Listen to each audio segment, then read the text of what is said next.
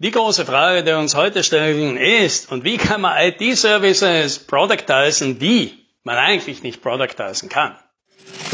Hallo und herzlich willkommen bei 10 Minuten Umsatzsprung, dem Podcast für IT-Unternehmen, bei dem es um Wachstum, Vertrieb und Marketing geht. Mein Name ist Alex Rammelmeier und ich freue mich, dass Sie dabei sind.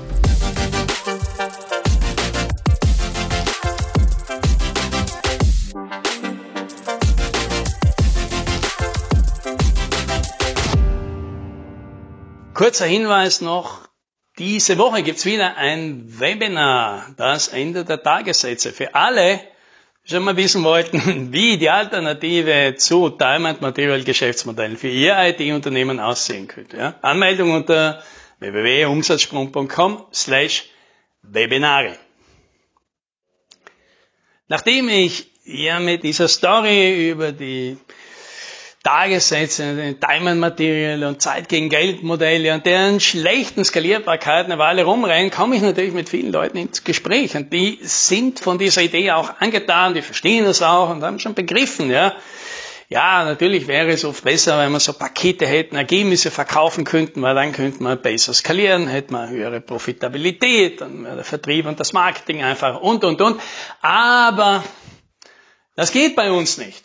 Unsere Leistungen kann man eben nicht productize, weil die sind jedes Mal komplett anders, die sind manchmal wenig Arbeit, manchmal ganz viel, da muss man sich jedes Mal in den Kunden einarbeiten, in das Projekt einarbeiten. Äh, ja, und da irgendwie einen fixen Preis drüber zu machen, da fühlen wir uns nicht wohl, weil da sind wir schon ein paar Mal eingefahren. Also das ist wirklich eine super Idee und ich hoffe, dass das irgendwann mal für uns klappen könnte, aber jetzt geht's nicht. Ja, dann Mach ich mal eines und erzähle ein paar Beispiele, ein paar Beispiele, die ich für vergleichbar halte, wo wir entweder für uns selbst oder für Klienten, wir gemacht haben, eine ähnliche Leistung schon mal geproductized haben. Und dann hört sich die Person das an und sagt, ja, das ist ein schönes Beispiel, aber das geht bei uns nicht. Ja? Und dann findet man eben Gründe, warum das eben anders ist, als das, was man eben selber hat. Ja, was man natürlich nicht sieht, ist, dass all diese Leistungen irgendwann einmal auch dort waren, dass irgendjemand gesagt hat, das lässt sich nicht productizen. Ja? Aber wenn es einmal geproductized ist, dann schaut es immer ganz einfach aus. Ist ja auch ganz natürlich, ja, ich mache da auch niemandem einen Vorwurf, ist glaube ich die ganz normale Reaktion. Und ich persönlich, ich wäre wahrscheinlich gar nicht anders, wenn mir jemand kommt und sagt, mach das so und so und so und ich selber ja schon ein paar Mal probiert habe, das zu machen und daran gescheitert bin ja, dann habe ich natürlich auch den Reflex, natürlich das rauszufinden, zu sagen, ja, warum geht es dort, aber nicht bei mir? Und hier hilft es vielleicht, einfach im Kopf mal das umzudrehen, sich denken, ja, was wäre denn, wenn ich mich auf die andere Seite stelle und eben nicht sage, ja, das geht bei uns nicht weil, sondern, ja, was müsste denn bei uns passieren, damit es geht? Ja, vielleicht hilft die Vorstellung, zu sagen, naja, was wäre denn, wenn dein Kunde zu dir kommt und sagt, ich habe keine Lust mehr auf deine Stundenlist. Ich will, dass du mir Pakete anschaust, ja, anbietest, ja, aus denen ich auswählen kann, weil ich keine Lust habe, dich jedes Mal bei jeder Anfrage zuerst mal eine Stunde zu educaten und dir alles zu erklären, damit du dich mal zurückziehst und dann noch ein paar Stunden mit deinen Leuten drüber nachdenkst, irgendwas zusammenkalkulierst und mir dann mit einer Zahl kommst, bei der sofort klar ist, dass das in diesem Projekt völlig illusorisch ist. Ja, ich will das nicht.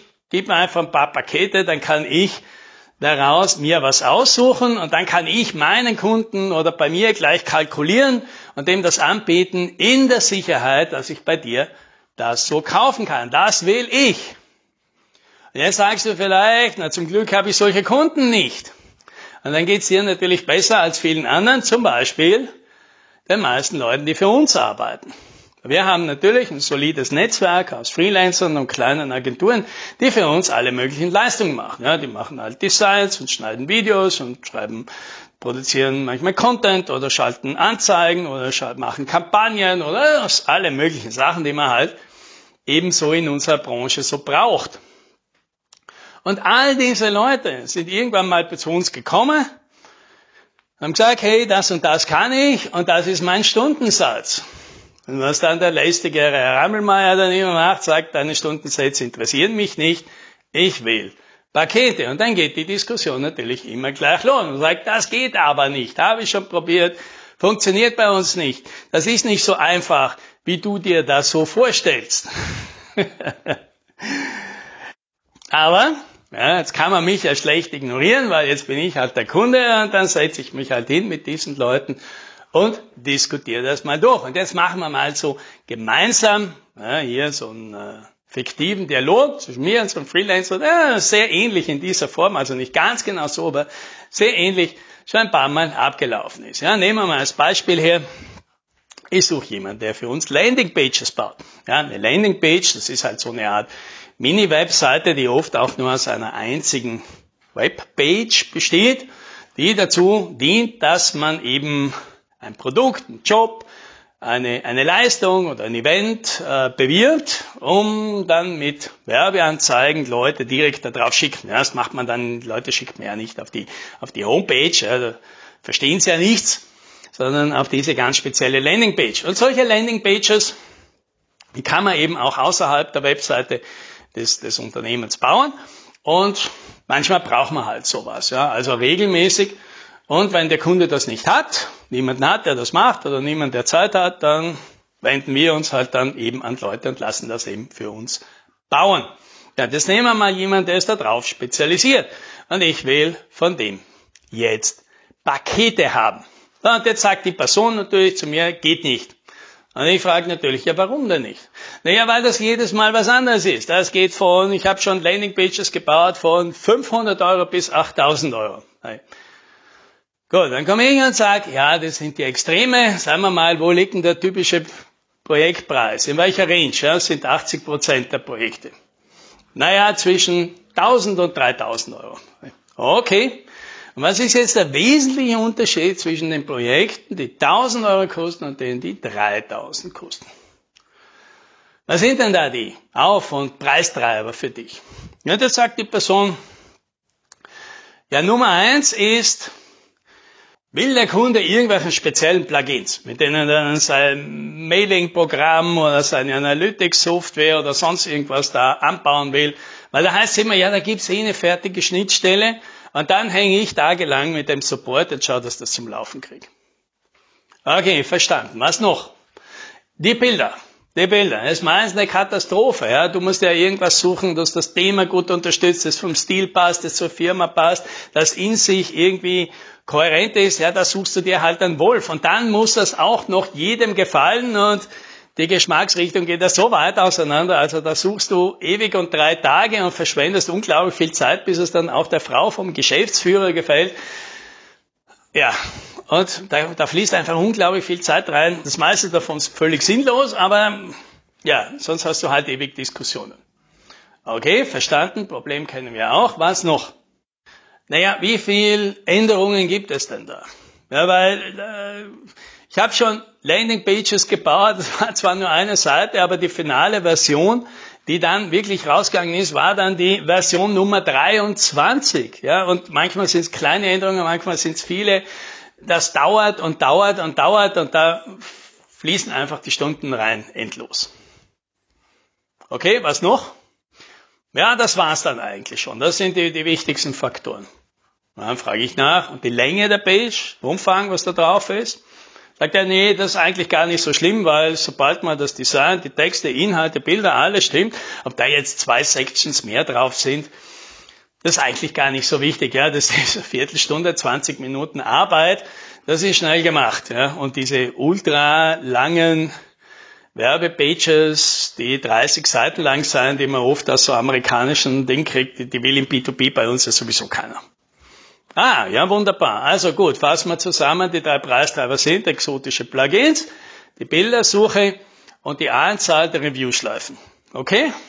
Ja? Stimmt.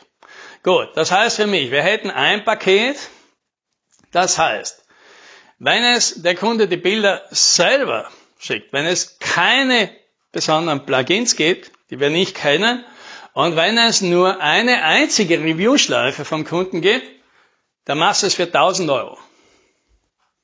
Ja, theoretisch ja. Äh, ich glaube zwar nicht, dass es mit der einen Review-Schleife geht, weil das haben wir schon x-mal probiert, aber ja, theoretisch ja. Okay, wunderbar. Dann wäre ein zweites Paket, ja, du musst die Bilder suchen. Ja, das kostet dann einfach 2000 Euro. Ja, ich meine, für 1000 Euro, da kannst du schon eine Menge Bilder suchen, oder? Ja, okay. Ja, für 2000 Euro mache ich die Bildersuche. Ja, da dürfen Sie auch zwei oder dreimal sich neue Bilder wünschen. Ja, da kann man tatsächlich eine Menge Zeit verbringen. Okay. Und sagen, ja, das war's dann schon, weil für jede einzelne Review-Schleife, die der Kunde will, verlangen wir einfach 100 Euro mehr, egal wie viel es ist. Weil dann wird er sich sowieso äh, dran halten und schauen, dass es möglichst viel ist, weil wir ihm immer sagen, wenn er sagt, ja, kannst du noch das Wort ändern, sagt, ja, das wären aber 100 Euro mehr, also schau vielleicht nochmal auf die Seite, ob dir nicht noch was auffällt, weil sonst wird das irgendwie teuer, ja. Und dann wirst du sehen, dass die Review-Schleifen von ganz alleine relativ wenig werden, ja, und dafür größer sind und das macht dann weniger Arbeit. Ja, okay, wenn, wenn du glaubst, dass das durchgeht, ja, es geht sicher durch. Und was machen wir mit den Plugins? Die Plugins machen wir gar nicht. Ja. Erstens gehe ich davon aus, dass die allerwenigsten das haben wollen und alle anderen, denen bietet es halt wirklich nach Stunden an. Weil das verstehe ich, das kann von 30 Minuten bis zu drei Tagen Arbeit gehen. Das hast du ja überhaupt nicht im Griff. Das kannst du auch überhaupt nicht äh, voraussehen. Das kannst du auch selber kaum kontrollieren. Dafür können wir keinen Paketpreis machen. Okay, ja, und jetzt sind wir da, ja, und sagen, was haben wir jetzt gemacht? Jetzt haben wir, ob die Zahlen jetzt genau stimmen, ob die Pakete jetzt genau stimmen, das ist grundsätzlich sei jetzt mal dahingestellt. Aber man sieht, dass man innerhalb von einer Viertelstunde ein einfaches Packaging schon mal zusammenbringt. Und das Geheimnis ist, nein, es muss nicht alles in ein Paket und es muss nicht 100% der Leistung rein, du musst auch nicht ein einziges Paket machen. Und wenn du mit dem alles hingehst, dann funktioniert das meistens auch. Mit dem Product as Service deutlich besser. Und hier noch eine letzte Anmerkung, wenn du vielleicht Lust hast, selber mal mit mir und einer Gruppe von IT-Unternehmen an sowas zu arbeiten, dann starten wir demnächst unser Product as Service Bootcamp. Das advertise ich jetzt außerhalb nicht, weil wir nur eine kleine Gruppe haben, die schon fast voll ist. Also vielleicht magst du dich einfach direkt bei mir persönlich melden, zum Beispiel auf LinkedIn oder schreib eine E-Mail und dann erkläre ich dir noch die Infos, wie du dabei sein könntest. Bis dahin, happy sailing!